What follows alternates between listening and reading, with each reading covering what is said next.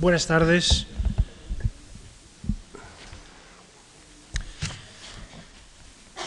El tema de la conferencia de hoy es eh, la pintura de Vermeer.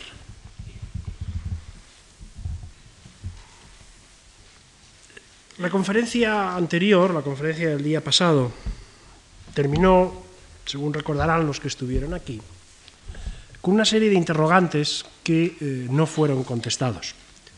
En realidad eh, no podían ser contestados. Para responder, para tratar de aclararlos, era y es necesario analizar con mayor detenimiento la obra de Vermeer, ver qué hace el pintor con los eh, diferentes componentes eh, de su lenguaje, que podríamos decir están, al menos hasta cierto punto, utilizando una palabra banal, desperdigados entre los pintores de Delft, entre los pintores de Ámsterdam, los pintores de Utrecht, los pintores de Leiden, los pintores de Arlem. La tradicional eh, interpretación verista de la pintura de Vermeer Creo, al menos esa es mi opinión, que nos deja tan insatisfechos como esa otra eh, interpretación no menos convencional que entiende a Vermeer a partir de los cambios históricos sociales habidos en las Provincias Unidas. En un manual se puede leer, por ejemplo, el arte de Vermeer refleja, dice, el contenido y la moderación de carácter de la burguesía holandesa, una vez que su espíritu belicoso se había templado algo y habían empezado a relajarse y a gozar los frutos de las hazañas de sus padres y abuelos.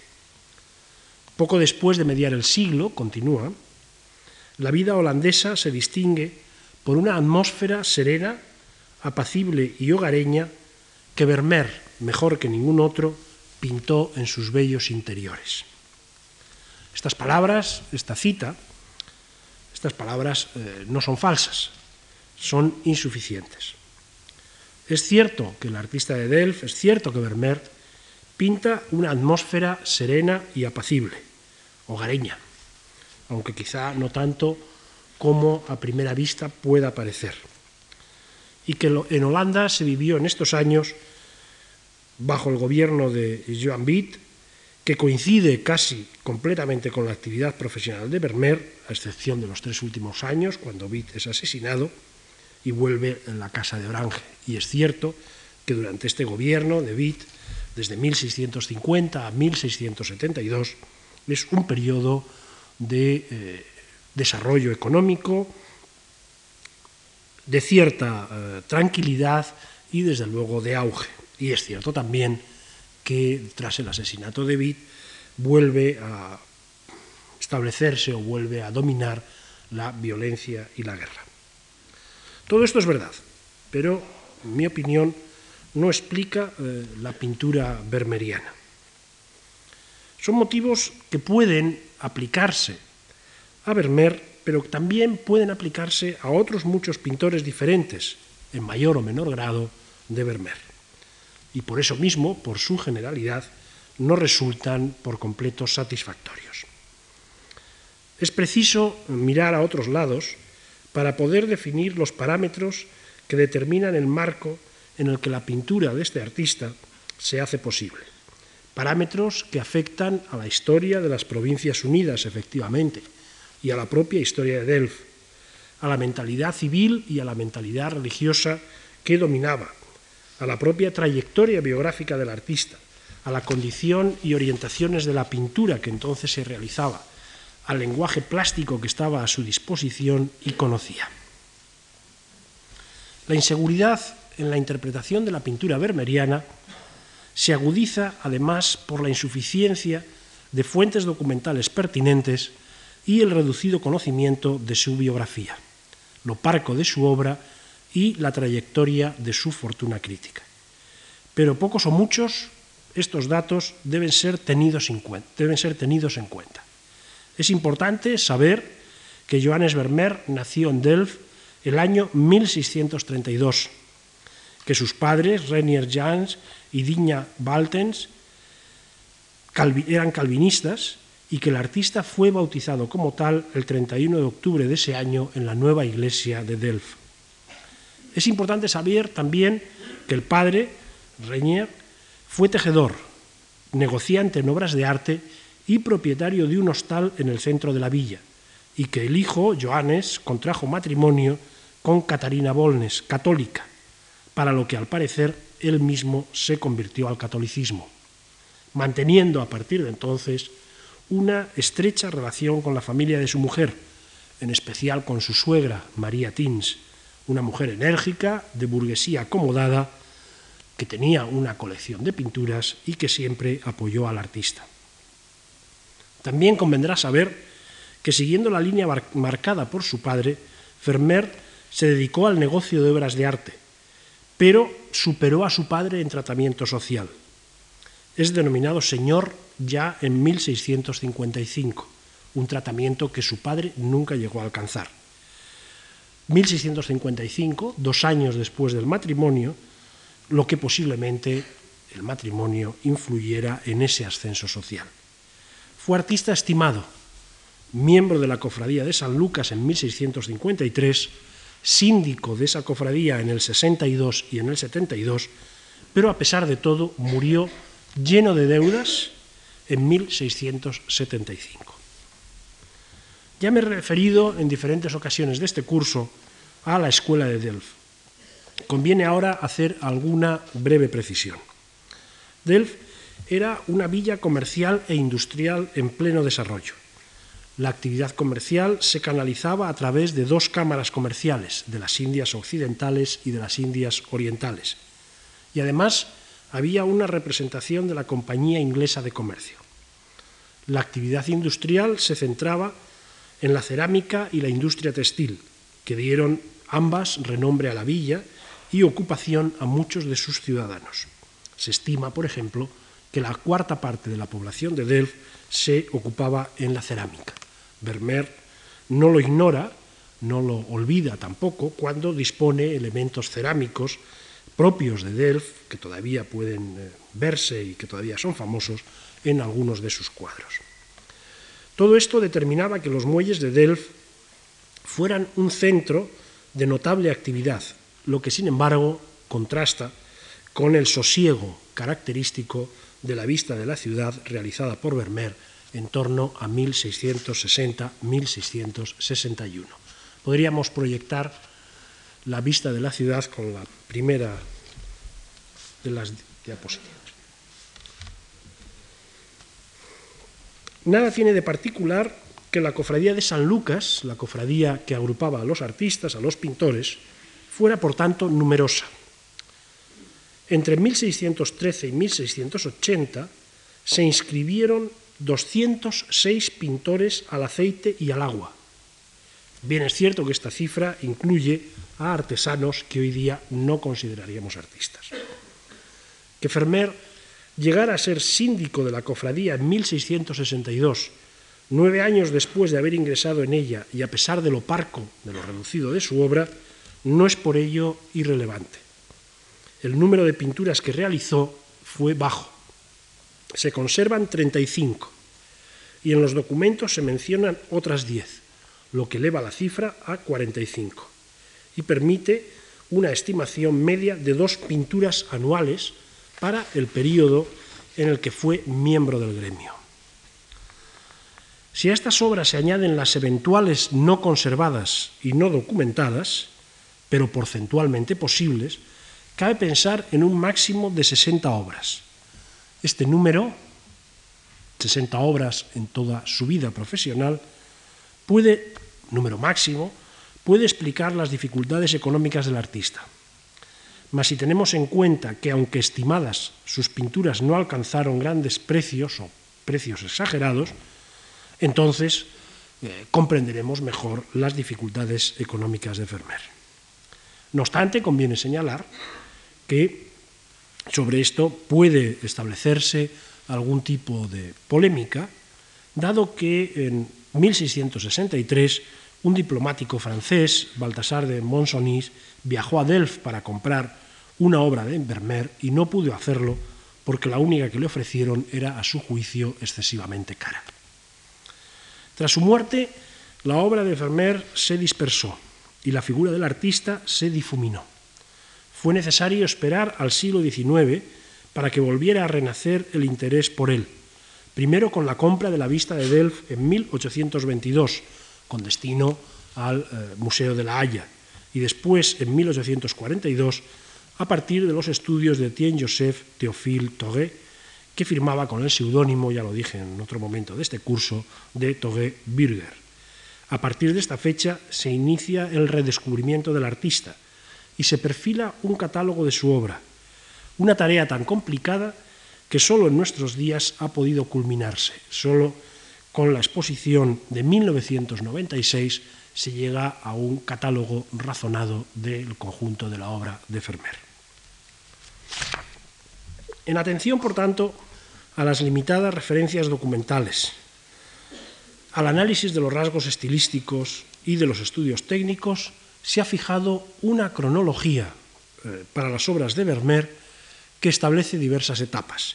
Bien es cierto que esa cronología puede eh, cambiar, aunque eh, cuando lo hace es con el número de años muy reducido. La primera de esas etapas nos muestra a un Vermeer de influencia o de pintura italianizante. A esta etapa pertenecen, y pasamos la siguiente diapositiva, Santa Práxedes, que es eh, la más italianizante de todas, Cristo en casa de Marta y María, que vemos a continuación, Diana y sus compañeras, y hasta cierto punto una pintura que vimos el día pasado, la alcahueta, y joven dormida. Esta es la alcahueta y esta es joven dormida. Pinturas que se consideran de 1656.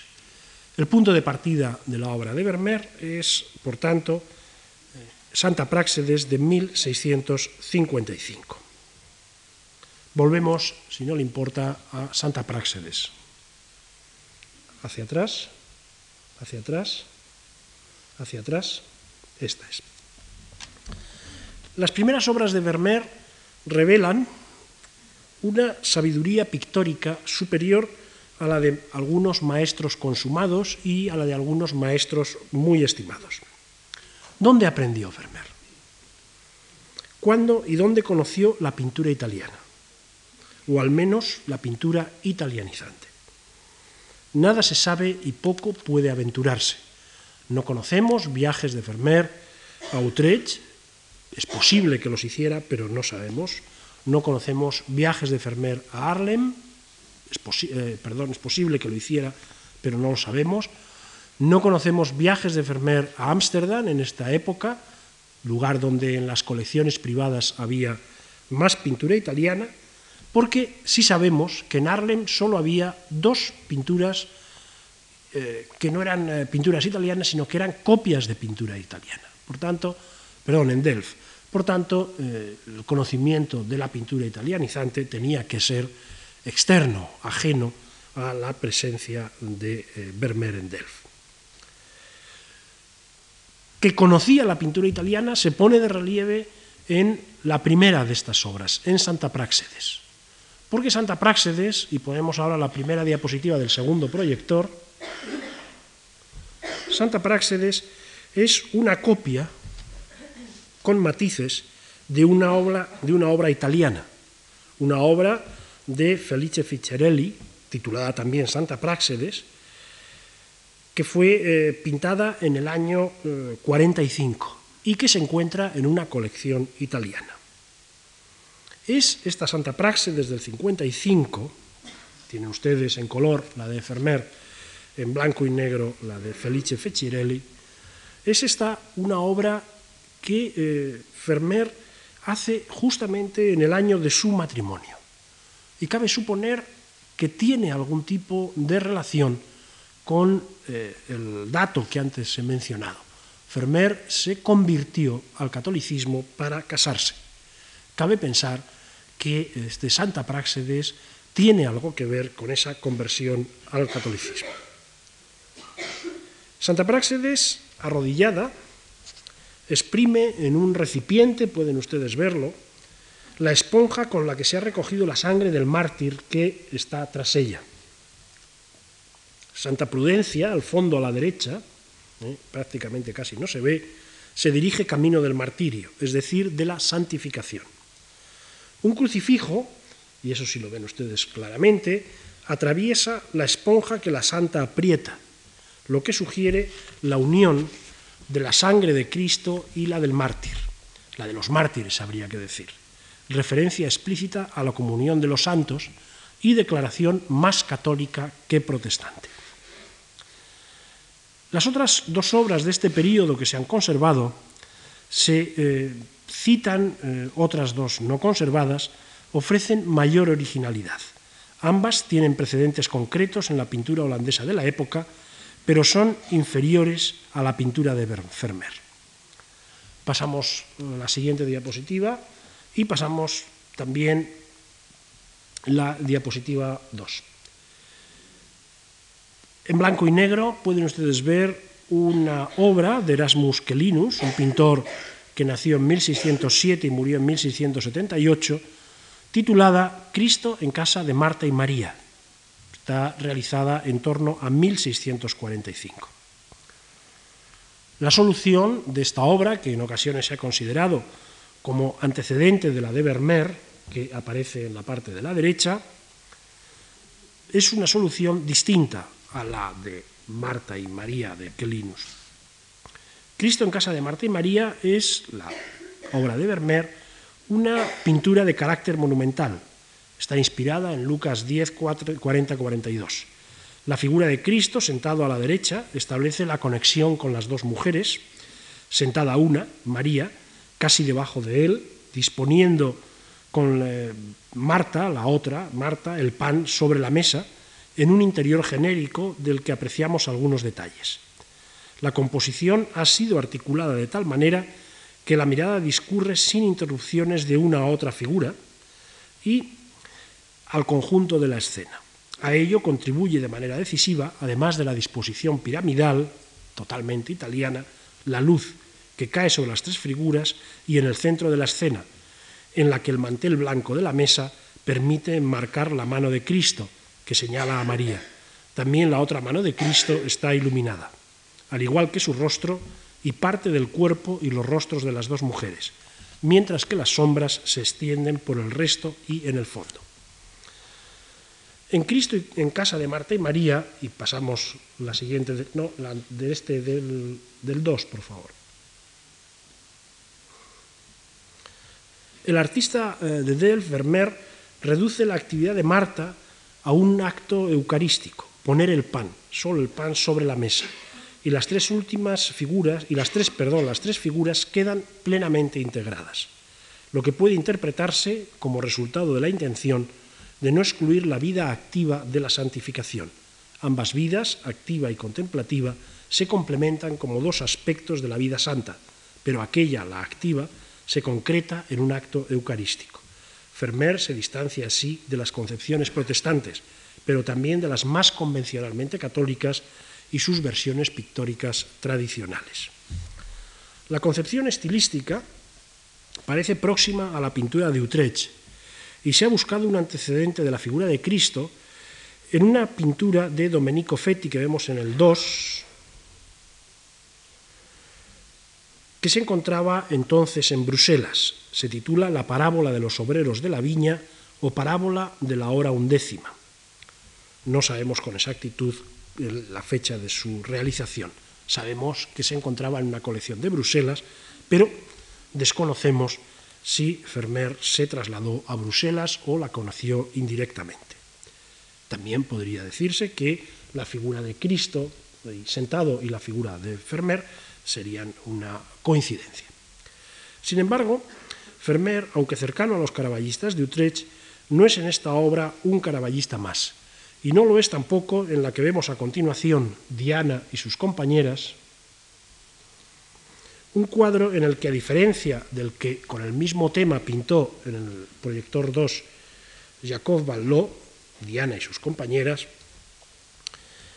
se distancia de las convenciones aceptadas y de las pautas habituales de la tradición holandesa. Evita Vermeer la autonomía de las figuras y relaciona todas y cada una en una acción común. La diosa sentada contempla cómo una ninfa le lava el pie izquierdo. Otra ninfa observa la escena, también sentada, mientras se coge un pie, y una tercera erguida se mantiene en un segundo plano, detrás de la diosa. También una figura que puede parecer, puede ser una deidad vuelta de espaldas, y todo ello enmarcado en una naturaleza idealizada según el gusto italiano.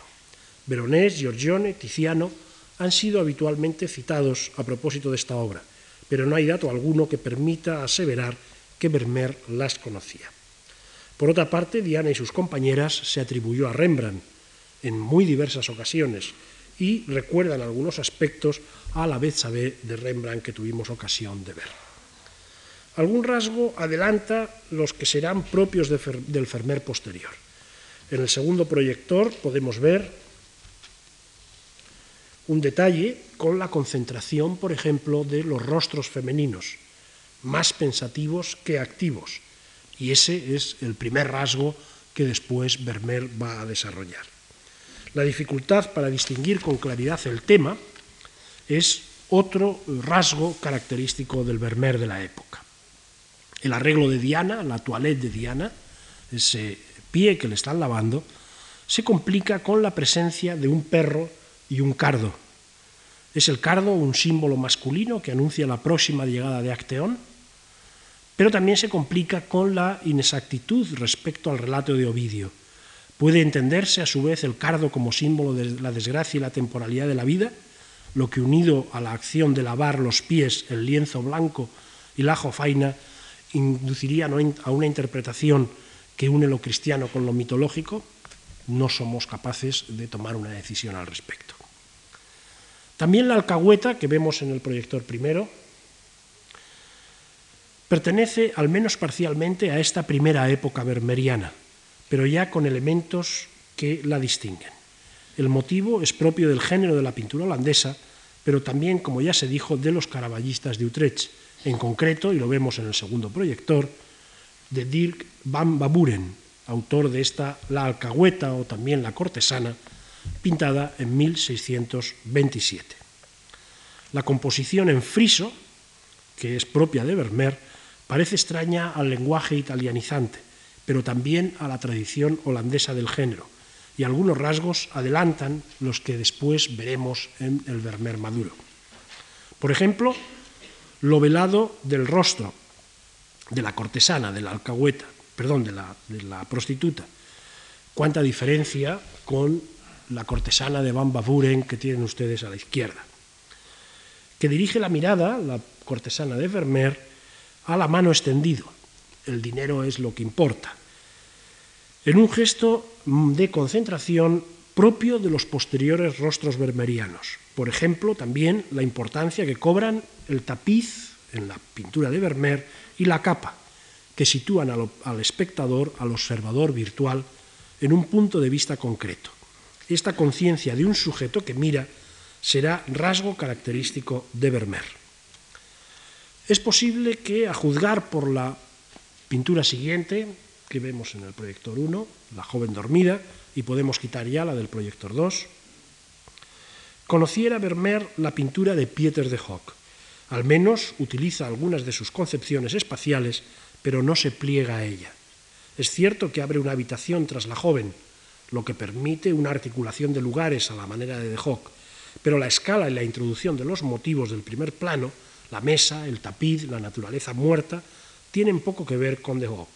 A Vermeer son elementos que le permiten crear dos espacios, aquel en el que se encuentra la joven y delante aquel otro en el que está el observador.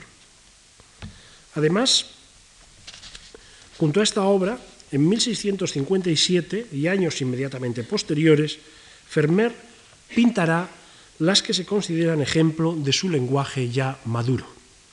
Pintará, y vamos a ver en el primer proyector, Lectora en la ventana, en torno a 1657, la ya comentada La callejuela, oficial y mujer joven sonriendo, la lechera, hasta llegar de nuevo a la vista de Delft. Todas estas obras dan paso a una serie de mujeres solas que más adelante veremos pintadas en 1663-1665.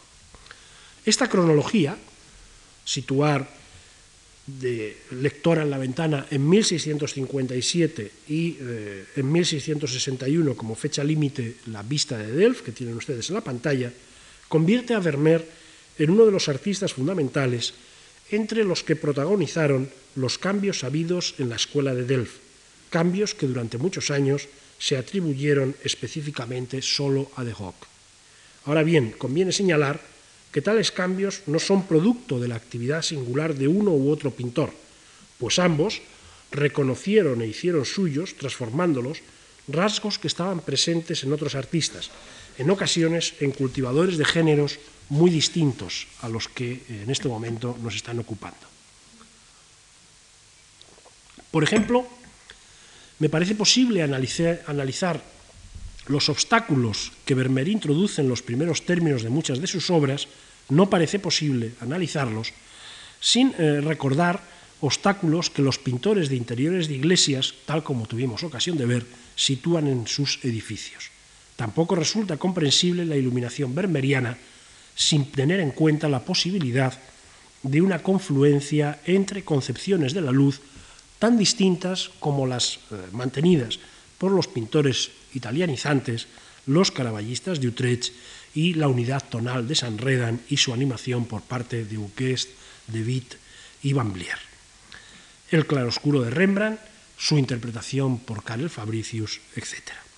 La hipótesis que aquí se defiende y que ahora repito una vez más es que existía un amplio intercambio entre las diferentes opciones estilísticas, entre los diferentes lenguajes, que unas y otras, esas opciones, esos lenguajes, tomaron de las restantes los rasgos que podían interesarles y que Vermeer, lejos de ser una excepción, acentúa esos rasgos con un tratamiento y con una maestría superior a la de los demás artistas, alcanzando resultados tan singulares que a primera vista parecen por completo independientes de lo que los demás han hecho.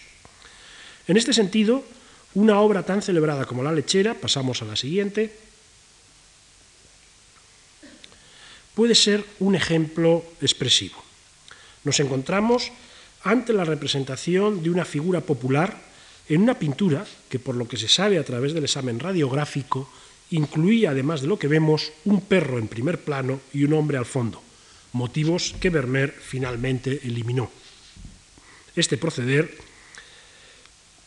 indica el gusto por la sobriedad, por la eliminación de las anécdotas que es característico del eh, artista. Aunque algunos estudiosos han indicado la posibilidad de que Vermeer se inspirase en una obra italiana de Domenico Fiasella, que vemos en la 2, titulada Reina Artemisa y pintada en torno a 1645, creo que se puede analizar la lechera sin necesidad de entrar en ese debate. Vermeer representa a la mujer remarcando su monumentalidad física. Para ello destaca al personaje en un ámbito de luz y contornea la espalda y el brazo con una línea blanca. La monumentalidad es tan extrema como la sobriedad de los manjares dispuestos sobre la mesa. Podemos verlos en la segunda cámara, en el segundo proyector. Segundo proyector, pan en una cesta y sobre la mesa leche en un recipiente de barro que se vierte desde una jarra también de barro. La monumentalidad es una forma de, dignificar el trabajo doméstico, mucho más poderosa y efectiva que cualquier narración o consideración moral de las que solían aparecer en las pinturas de género. El artista no pretende levantar acta de un estamento social, tampoco pretende hacer costumbrismo pintoresco ni los motivos de la naturaleza sobre la mesa poseen el atractivo plástico propio del pintoresquismo, ni es pintoresca o pintoresquista la concentrada atención de la mujer que vemos en el proyector 2. Por el contrario, la importancia de la modulación lumínica y su incidencia sobre la configuración del espacio en un estilo ya plenamente vermeriano son notas que llaman profundamente la atención del espectador. La luz ofrece dos tipos de modulaciones. En el fondo y entre la lechera y la pared se extiende variando de intensidad de acuerdo al lugar y la distancia a la ventana de la izquierda. En los motivos más próximos a nosotros, los trozos de pan, la cesta, la jarra, las telas sobre la mesa, pero también el corpiño y el delantal de la mujer, parece descomponerse en un punteado luminoso y vibrátil. Podemos poner la siguiente de la proyector 1. Presente ese punteado vibrátil posteriormente en muchas de sus obras. Ambas modulaciones varían de acuerdo a la distancia que del observador virtual se supone, una variación medida y matizada, en ningún caso brusca, que sitúa a la figura en el centro mismo de la imagen, como si hiciera de gozne entre el primer término y el último. El arte de Vermeer alcanza aquí niveles de, de calidad sobre los que no puedo por menos de llamar la atención. El blanco de la toca sobre la claridad de la pared, el modo en que ha enmarcado el rostro, el juego de la luz que construye ese rostro, matizadamente, desde la luz de la mejilla hasta la sombra de la izquierda, el brazo escorzado que sujeta la jarra, el contraste cromático del corpiño, el delantal y la fanda.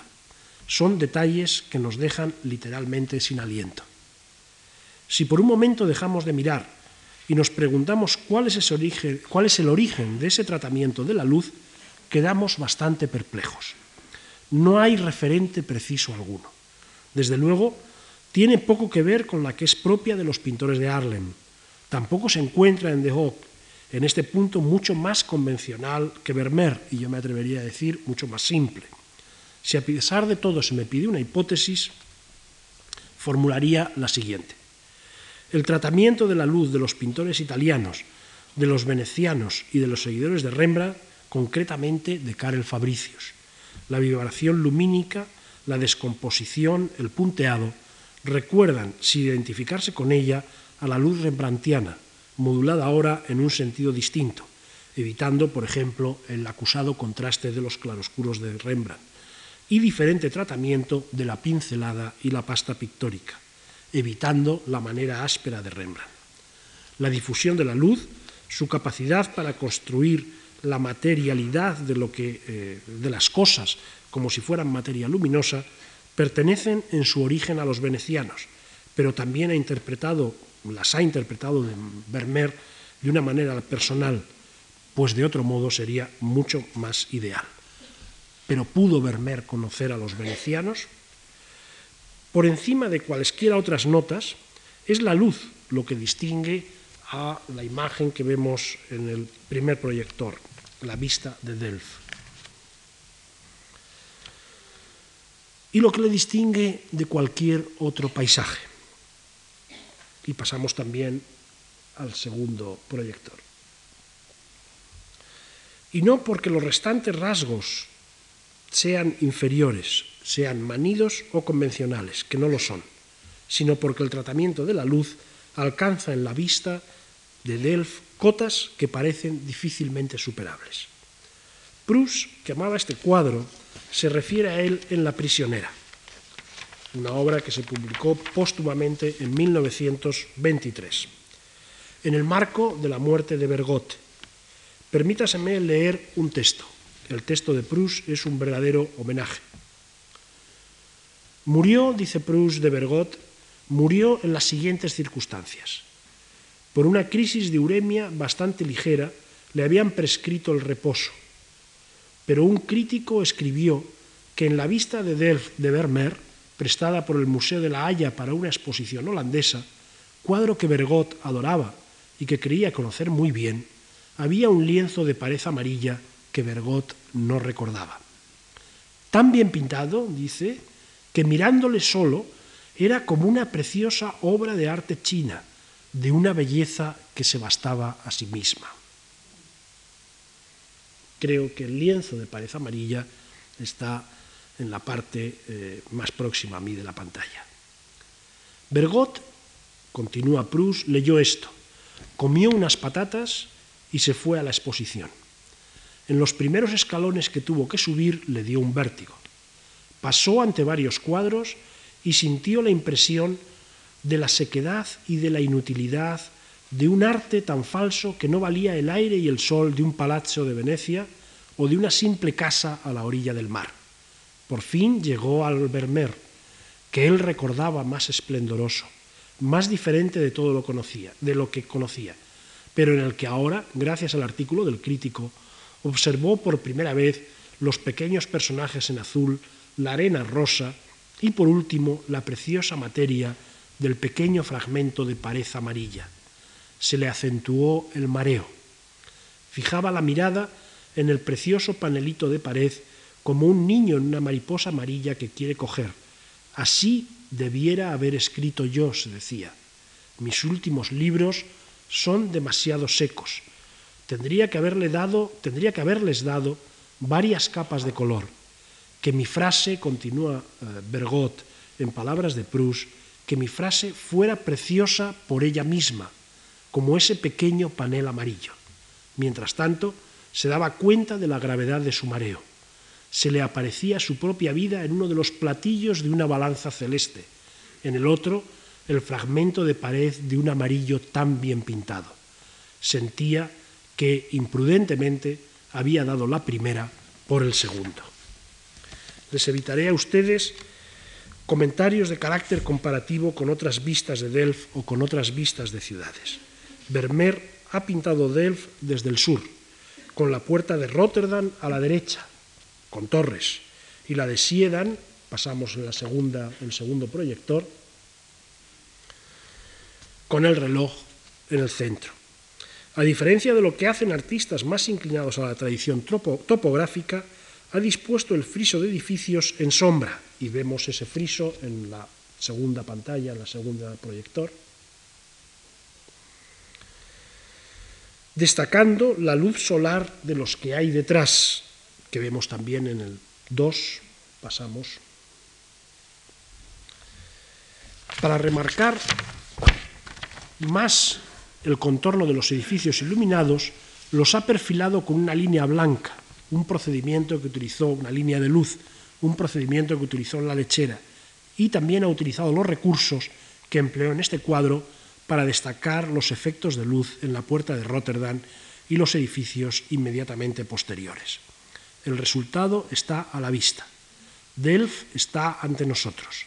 A diferencia de lo que sucede en los panoramas, nuestra mirada no se pierde en un espacio ilimitado en su extensión o sus vericuetos y cizagueos más o menos complicados. Es la presencia de Delft la que protagoniza y llena la pintura, la materialidad de los motivos, su presencia física y visual, un rasgo muy distante tanto del didactismo topográfico como del pintoresquismo. Podemos pasar la segunda. Aunque en este momento del paso de los 50 a los 60 hay algunas mujeres solas, la lechera es la más relevante, pero no la única, predominan como eh, los cuadros con varios protagonistas y escenas que he llamado galantes. En los años 1663 a 1665 realiza, y vamos a verlas en la primera imagen, una serie magistral de mujeres solas, algo que ningún otro pintor holandés ha llegado a realizar.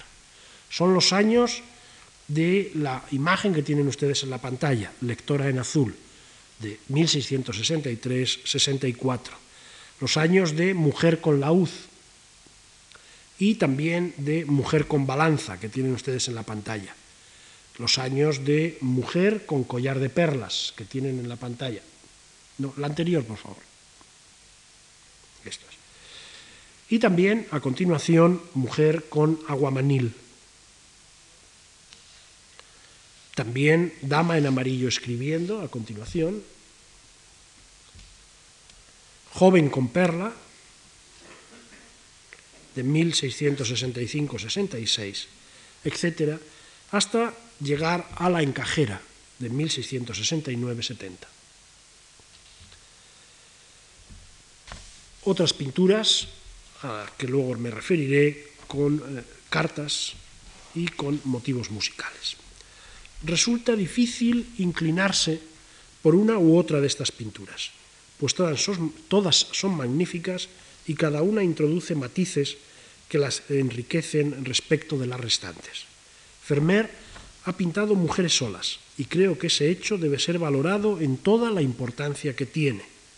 Aunque la representa en un momento de una acción, esta tiene quizá menos interés que la misma figura, su monumentalidad, su aislamiento, la serenidad de estas figuras, la serenidad de tales figuras en el interior de las casas, en las habitaciones en las que se encuentran, parece uno de los objetivos fundamentales de Vermeer.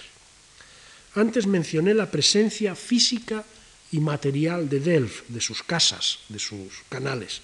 Ahora deseo llamar la atención sobre la presencia física y material de estas mujeres, un estar por encima y más allá de lo que pueden hacer, y no porque la acción sea irrelevante, que no lo es, sino porque Vermeer ha destacado ese estar ante el que nos encontramos, como si las figuras femeninas afirmaran la permanencia en el tiempo, pero el tiempo ni se congela ni se detiene, fluye en el entorno, fluye en los muebles, en los espejos, en los mapas, en las ventanas, en las joyas, fluye en la luz y la atmósfera que bañan las estancias y en los instantes de la acción, en los instantes de vida captados por el artista. No hay otras protagonistas. El silencio es absoluto, la intensidad de su concentración máxima. No hay ruidos, tampoco el ruido que pueden suscitar gestos eventualmente retóricos, actitudes excesivas o actitudes extrovertidas. Predomina el silencio y el instante captado revela unas fisonomías concentradas, muchas veces enigmáticas, siempre fascinantes, dedicadas a una tarea, por menor que pueda ser, atentas incluso cuando nos miran. Que no sepamos con exactitud lo que sucede no reduce el efecto fascinante de la pintura. En ocasiones, la actividad a primera vista más sencilla puede resultar la más compleja y enigmática. En la imagen siguiente podemos ver mujer con aguamanil. ¿Qué hace? Lavarse las manos puede ser una referencia a la pureza, tal como indican algunos autores, pero la mujer que aquí representa Fermer no se lava las manos, sino que, como vemos en el segundo proyector,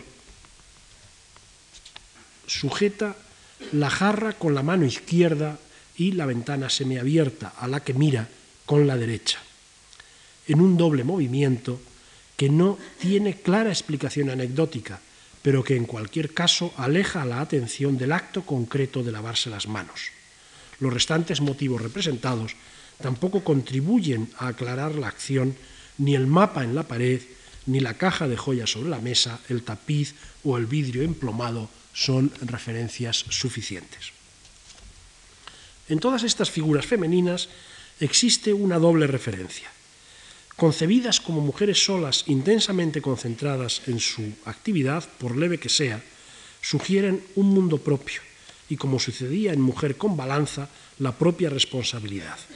Pero en todas hay una referencia indirecta al exterior, a la vida de fuera, en la mirada que hacia la ventana dirige la que sujeta la jarra, en la carta de la que escribe, en el collar de perlas que se prueba otra, etc.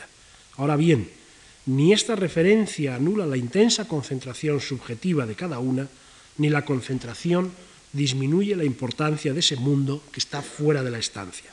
Vermeer parece buscar un equilibrio cuya contemplación resulta fascinante. No podemos ver sus pinturas con los ojos de sus coetáneos. Nuestro tiempo es otro. Pero estas mujeres no son familiares en tanto que sujetos, como nos será familiar el drama patético de algunas de las que pintó Rembrandt. Esta es una mujer en la que nos reconocemos, aunque no sepamos bien lo que está haciendo y en qué está pensando. ¿Acaso sabemos lo que están haciendo y pensando los más próximos a nosotros con solo verlos? Vermeer nos describe el mundo cotidiano con una entidad de otro modo desapercibida. Una presencia nos muestra que lo cotidiano suele hurtarnos y en ella la privacidad de la acción y de la atención, del pensamiento, la intensidad de las mujeres que hacen música, leen cartas, escriben o se ocupan de sus labores domésticas es fundamental. Mejor que ningún otro, Fermer ha pintado esas notas de un modo nuevo, nuevo en el sentido de que al verlas tenemos la sensación de que las descubrimos por vez primera, de que no son algo manido y ya visto a la manera de Metsu o a la manera de Mieris. Incluso en las figuras ocupadas en el trabajo hay una referencia al mundo exterior. Su atención absorta en la tarea no impide que la tarea se prolongue, como de hecho se prolongará fuera. Alguien, podemos decir, tomará la leche y el pan, quizá las sopas que prepara la lechera. Alguien se servirá de la pieza que realiza la encajera, y la vemos en la pantalla primera. Esta pintura puede interpretarse como un canto al trabajo y a la oración. Y ponemos la segunda pantalla.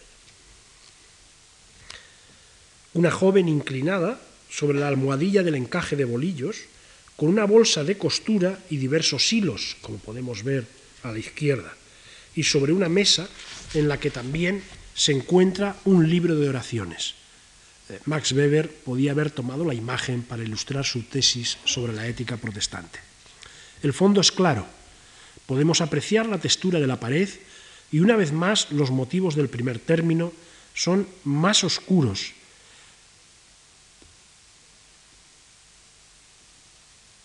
La luz cae sobre el espacio, delimitado por la inclinación de la encajera y la labor, de tal manera que algunas partes del rostro están veladas en la sombra, al igual, al igual que parte del pelo y del hombro. La mirada del observador es ligeramente baja y sesgada, lo que no permite ver el trabajo de la muchacha. La pintura descubre el procedimiento de Vermeer. Si por un momento prescindimos del contexto y nos fijamos exclusivamente como vemos a la izquierda, en los hilos que reposan sobre el tapiz, nos damos cuenta de que no son más que hilos de pintura, manchas de pintura y luz sobre los bolillos. de, hilos de luz son los hilos que combina la encajera. El libro que reposa junto a la bolsa de costura es una superficie clara y luminosa, y dos bandas paralelas más oscuras, como son las bandas eh, de la bolsa, los adornos de la bolsa no son más que bandas de pintura. El blanco del cuello del traje de la encajera son puntos de luz que brillan, como perlas suele decirse, y puntos de luz son las zonas más iluminadas del amarillo del vestido. Una mujer trabajando con los bolillos, haciendo encaje, esa mujer fue motivo habitual en la pintura de género. Lo encontramos, por ejemplo, en la pintura que aparece en el segundo proyector, Caspar Netzer, La encajera de 1664, a continuación también en el segundo proyector, Anciana dormida de Nicolás Maes, son ejemplos que podemos eh, comparar. En todos los casos, en estos, en el de Netzer, en el de Maes, en otros, en el de Burs, etc., en todos los casos se busca el pintoresquismo de la escena domina la descripción de los pormenores y esa descripción de los pormenores es más importante que la presentación del instante. El sentido moral se sigue de suyo. La dedicación al encaje de bolillos es símbolo de virtud doméstica. Podemos quitar la segunda. Las cartas constituyen tema específico de varias de las mejores pinturas de Fermer. A través de las cartas, el mundo exterior entra en la habitación de estas mujeres y el mundo de estas mujeres sale hacia el exterior. La concentración de lectora en azul, ponemos a continuación en la primera, es máxima, pero nunca sabremos cuál es el contenido de la misiva que lee. Ni siquiera cuando ofrezca más elementos anecdóticos llegaremos a conocer lo que en las cartas pone, y nuestras suposiciones estarán sometidas siempre a las dudas de lo que sólo puede conjeturarse. La siguiente. Una mujer lee una carta. No vemos la ventana que la ilumina, pero debe estar a la izquierda. La pared queda completamente iluminada, al igual que el frente de la mujer. Fermer ha proporcionado mayor claridad a su, a su vientre, protuberante quizá, embarazada, lo que ha hecho pensar que se trataría efectivamente de una mujer embarazada, aunque la ropa que lleva aparece en otras mujeres vermerianas, no se puede descartar esa hipótesis completamente. Delante de la lectora, una eh, mesa y una silla, otra al fondo arrimada a la pared, en la, que cuelga, en la que cuelga el mapa de Holanda y Frisia Occidental, dibujado por William Jas Blaen. La mujer ha interrumpido su toilette Así lo indican las perlas sobre la mesa para leer la carta, en la que se concentra olvidando todo lo demás. La mesa y la silla del primer término, en el que domina la tonalidad azul, no solo son obstáculos para nuestra mirada, también con la silla del fondo, la pared y el mapa, contribuyen a crear un espacio privado y acentúan el aislamiento de la mujer. Esta inclina levemente, la cabeza, destaca la línea de la, de la nuca y entreabre ligeramente los labios. Podemos poner la siguiente del segundo proyector, donde pueden ver ustedes las manos. La luz, con reflejos azulados, ilumina de manera diferente las diversas partes del cuadro. La silla del fondo proyecta sombra sobre la pared, al igual que el mapa, no así la mujer más adelantada, que destaca como una figura monumental. Su espalda se perfila con un ligero efecto de luz que acentúa el volumen y la distancia respecto de la pared. La luz construye la imagen y contribuye de manera decisiva a ese detenerse en el tiempo, no detener el tiempo, que la llegada y la lectura de la carta provocan. En pocas obras ha sido Fermer más sobrio, más silencioso, y ello gracias a su plasticidad. Lo que podemos decir de la anécdota, una mujer en azul lee una carta, es bien poco. La narración es contenida, incluso pobre, no así la emocionalidad que la maestría pictórica de Vermeer crea. Podemos pasar a la siguiente de la primera y quitar la segunda. La carta de amor, pintada entre 1669 y 70, es, como pueden ver ustedes, una obra muy diferente. Los motivos iconográficos de la anécdota son mucho más abundantes y el punto de vista es bien llamativo. Fermer nos ha colocado en un cuarto oscuro para que veamos la escena sin ser observados. El énfasis en el punto de vista determinado es tan grande que adquiere mayor relieve que los motivos eventualmente moralizantes que en la escena pueden encontrarse. Una sirvienta entrega una carta a su señora, que para, que se detiene en lo que estaba haciendo, y lo que estaba haciendo era música. La sirvienta contempla sonriente a la dama, lo podemos ver en el segundo proyector. Esta levanta la cabeza con gesto que esboza interrogación, pero no lo suficientemente preciso como para asegurarnos de sus emociones. Por un momento ha dejado de tocar el laúd y recibe la carta de la doncella, que, es muy posible, ha interrumpido sus labores para ir a recogerla. De cualquier modo, el trabajo doméstico representado en la sirvienta y los utensilios de limpieza contrastan con la música y la carta. En la pared pueden ustedes ver al fondo una marina, dos zuecos en el suelo, en primer término, y diversos objetos en el cuarto desde el que contemplamos.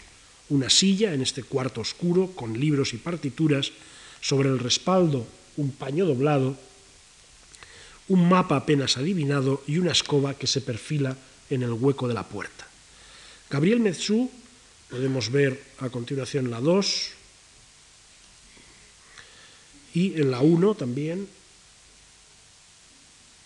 Gabriel Metzú hizo una obra muy conocida que suele compararse con esta de Vermeer. La tienen ustedes en el otro extremo de la pantalla. Se titula Mujer leyendo una carta. En ella podemos ver a una mujer junto a una ventana sobre un estrado que lee una carta, mientras una sirvienta descorre la cortina de una marina que eh, contempla con un mar embravecido y a la vez un, espejo que refleja la ventana, un zueco en el suelo con un dedal y un perrito que también observa la marina. Todos estos motivos permiten interpretar moralmente la obra de Metsu la pasión, la marina de mar embravecido que la carta suscita, posiblemente traída por la sirvienta, distrae de las virtudes domésticas, el dedal y la costura, y pone todo el interés en la sexualidad, el zueco y el perrito. Por el contrario, el asunto no está tan claro en Vermeer. La marina es serena, la actitud de la sirvienta no explica el contenido apasionado de la carta, los utensilios de limpieza pueden pertenecerle y la música no es necesariamente signo de ociosidad viciosa. En la pintura de Metsu, la mujer no es sino el pretexto de una exposición tan pintoresca como moral. La mujer no es el sujeto, es un tipo. En la pintura de Vermeer, la mujer defiende su subjetividad, su condición de sujeto, en esa negativa a explicitar, a hacer demasiado evidente la lección moral. Puede serlo, pero también puede ser otra cosa. Puede suceder que solo se hable de ella, no de la moral. Y desde luego habla de nosotros nos ha colocado en un lugar determinado desde el que podemos atisbar la escena. Somos unos fisgones. En realidad, no hacemos otro papel que el de construir visualmente la realidad.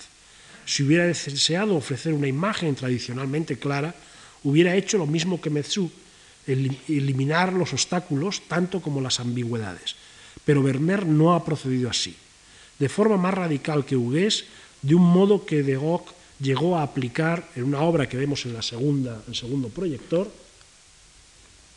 Pareja con Pajarito, una obra posterior, una obra, perdón, de 1668, pero con una perspectiva que no utilizó de Gauck habitualmente. Vermeer ha construido un espacio para nosotros. Ahora el obstáculo es toda la habitación, no una mesa o una silla, es toda la habitación en la que nos encontramos y como en todas sus obras, el obstáculo a la vez impide y facilita la visión.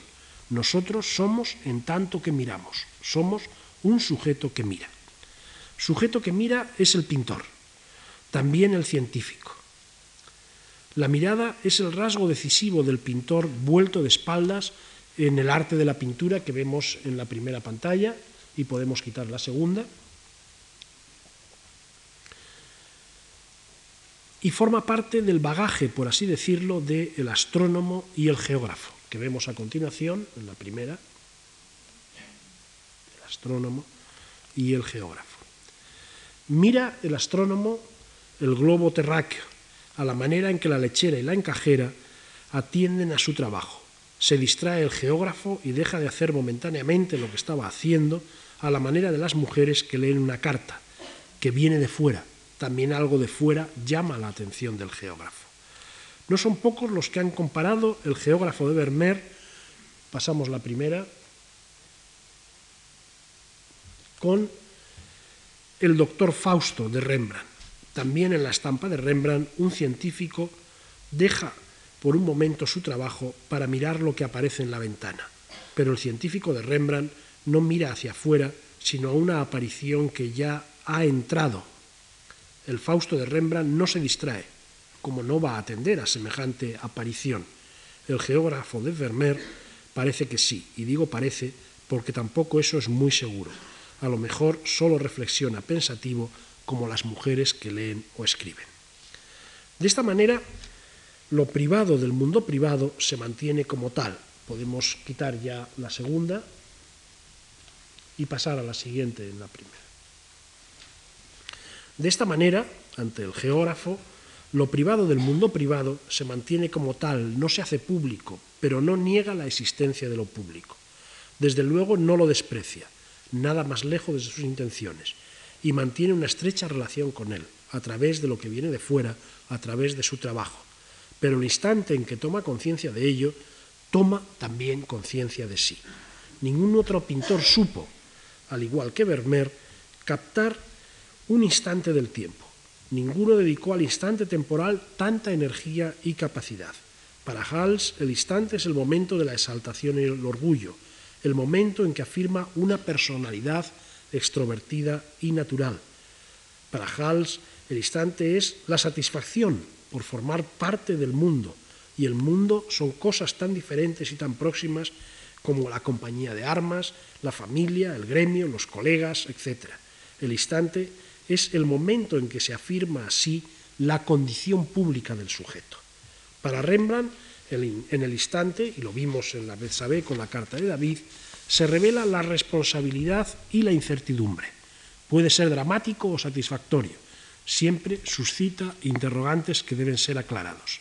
Para Vermeer, el instante es el momento del tiempo en que la conciencia de sí se hace presente en una acción. Cuál sea el contenido de la acción es asunto que no queda claro, ni se ofrecen datos para que quede claro, pues en caso contrario nos interesaría más la acción que la conciencia de sí. Solo en un caso se rompe el estatus del sujeto, en una pintura que muchos autores consideran extraña y algunos de calidad menor. Extraña sí lo es, y lo es en el conjunto de las obras de Vermeer, pero no de calidad menor. La vemos en la primera. Me refiero a Alegoría de la Fe, una pintura realizada por Vermeer entre 1671 y, 1600 y 1674. Representa a una figura femenina en blanco, luz y pureza, y azul, cielo. Sentada, con un pie sobre el globo, el globo terrestre de Jacobus Ondius, se lleva la mano al pecho y mira hacia arriba con gesto desencajado, más expresivo de lo habitual en el artista. Apoya un brazo sobre la mesa, en la que podemos ver un libro, un cáliz y un crucifijo. Detrás de ella una gran crucifixión. Delante una serpiente aplastada por una piedra y una manzana sobre el, enlosado de mármol. Una silla con un, con un cojín y un tapiz ligeramente recogido que cuelga a la izquierda. Una bola de cristal pende del techo. En ella se reflejan los vidrios de la ventana. La escena se desarrolla en el interior de una estancia que parece vivienda particular o privada, si bien conviene recordar que las iglesias católicas eran casas no diferentes de las demás.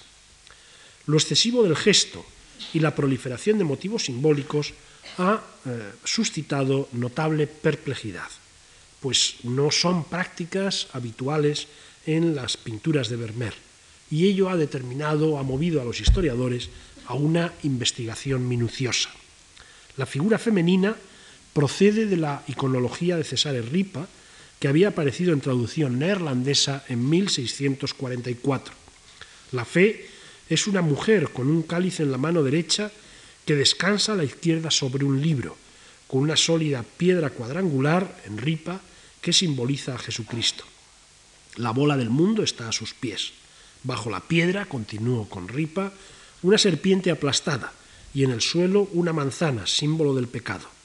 Lleva, en la iconología de ripa, una corona de espinas y a lo lejos Abraham a punto de sacrificar a su hijo. En otro pasaje de esa misma iconología, Ripa explica que la fe católica está vestida de blanco, mantiene la mano derecha sobre el pecho y sujeta el cáliz con la izquierda. Vermeer, como pueden ustedes ver, ha introducido algunos cambios. Ha sustituido la escena de Abraham por una crucifixión, que podemos ver en el segundo proyector. El Hijo es sacrificado en la cruz y ha dispuesto un globo de cristal que cuelga del techo. Ese globo se inspira a su vez en un libro de emblemas del padre Esios. En el globo cabe todo lo que no cabe. Se supone que el globo simboliza la inmensidad del alma humana. La crucifixión que hay detrás de la mujer reproduce, alterándola parcialmente, la que tenemos aquí a la derecha, una crucifixión de Jordaens pintada en 1620. Nos contentamos con estas explicaciones iconográficas.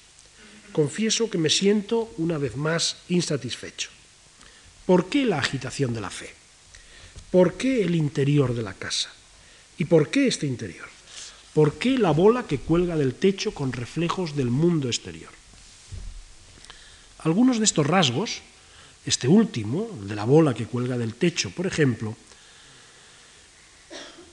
son característicos de otras pinturas de Vermeer, la interrelación entre lo interior y lo exterior. También lo es el situar la escena en un interior, el colocar en una cortina, el poner la silla de forma semejante a como sucede en el arte de la pintura, obstáculos que indican, que nos colocan y nos dicen cuál es el lugar del espectador. Pero la gesticulación femenina es poco vermeriana, así como la ya mencionada abundancia de motivos simbólicos. Su contenido simbólico ni debe ni puede ignorarse. Está ahí, es lo que vemos, pero lo que contemplamos lo vemos de un modo verista, y también en este punto es preciso recordar el arte de la pintura. ¿Es posible conciliar los dos órdenes? La cuestión no es estrictamente estilística. Se trata de conciliar dos órdenes en una sola imagen y a la vez mantener la existencia de ambos. La unidad no debe eliminar la diversidad, para utilizar un tópico de la teoría clasicista del arte, pero ni unidad ni diversidad son aquí estrictamente plásticos. Desde el punto de vista católico, el orden de lo sagrado no ha de confundirse con el profano, y ahí están dispuestos en el cuadro, gracias a la crucifixión, el crucifijo, el cáliz, los libros sagrados, etc.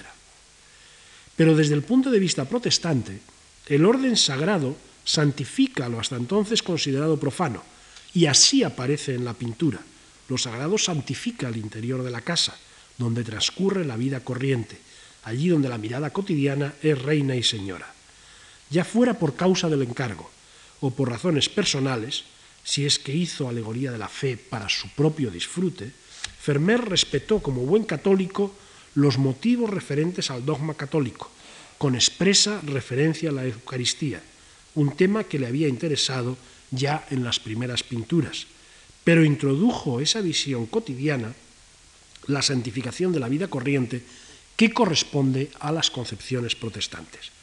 En esta tensión, la fe no se vive serenamente.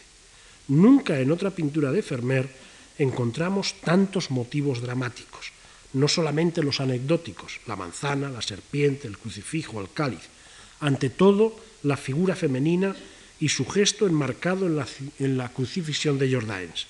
La alegoría de la fe no es una escena jubilosa que reafirme el poder de la divinidad sobre el orden profano, es una escena dramática.